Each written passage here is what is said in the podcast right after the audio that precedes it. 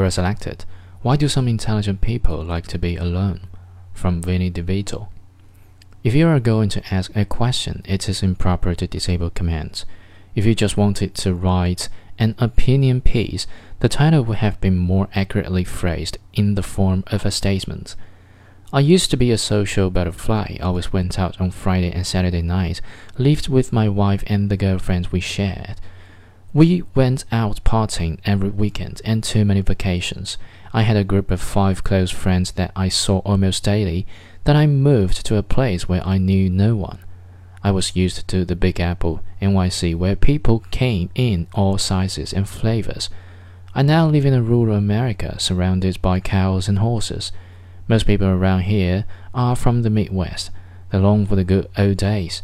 Many do not curse and will not watch a movie where they curse or there is even partial nudity. As someone who others have told is intelligent, my biggest problem is finding others who share my eclectic tastes. The guys around here want to play golf, drink, swim, drink, eat, and drink. In NYC, I always found guys into the same things I am, but not where I live now. So I have been a loner for the last four years. No friends. My wife has friends, so we socialize with them, but I do not hang out with them without her. My sense of humor and type of conversations I like are unlike theirs. They want to just talk about the weather, golf, where to go to eat, and normal stuff. I like deep conversations about meaningful topics. Good example today. We were talking about new cars and how driverless cars are already here. I made a comment that cars that drive themselves will face ethical questions, and therefore so will the software programs that drive them. For instance, what if your car is heading towards a group of schoolgirls who darted across the road? The car has two options. The first is to plow into the girls to save your life, or turn the car sharply and hit a tree at 16 miles per hour. What does it do?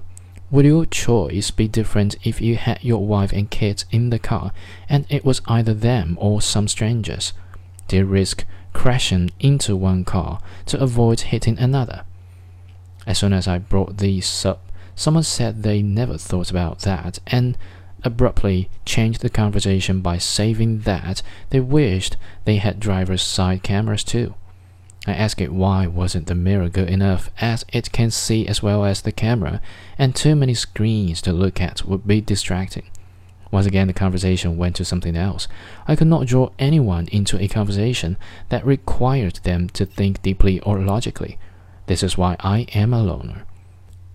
People seem to think there is something wrong with people who want to be alone, like we have some psychological problem. I am very happy without being obliged to others or having to make compromises as to what to do when we go out with them. I do not need to be called up to drive someone somewhere when I want to relax or be brought into a subjected to their drama. Every hobby I have, I can do alone. I do not need others to enjoy any of my hobbies. I have the internet to communicate with people who are interested in the same things I am in special interest forums. I have my TV and between cable and internet channels, more stuff that I can ever watch. I like my music and my work, and I am very happy and can do whatever the hell I want to. I do not have to go out just to not make someone mad at me. I do not have to be careful not to slight one friend over another. I do exactly like I want to do and nothing that I do not want to do. You are not just intelligent, you seem to be HSP. I am. Bumped into an article by chance two weeks ago, and it has changed the way I see life a lot. By the way, you should have enabled commands.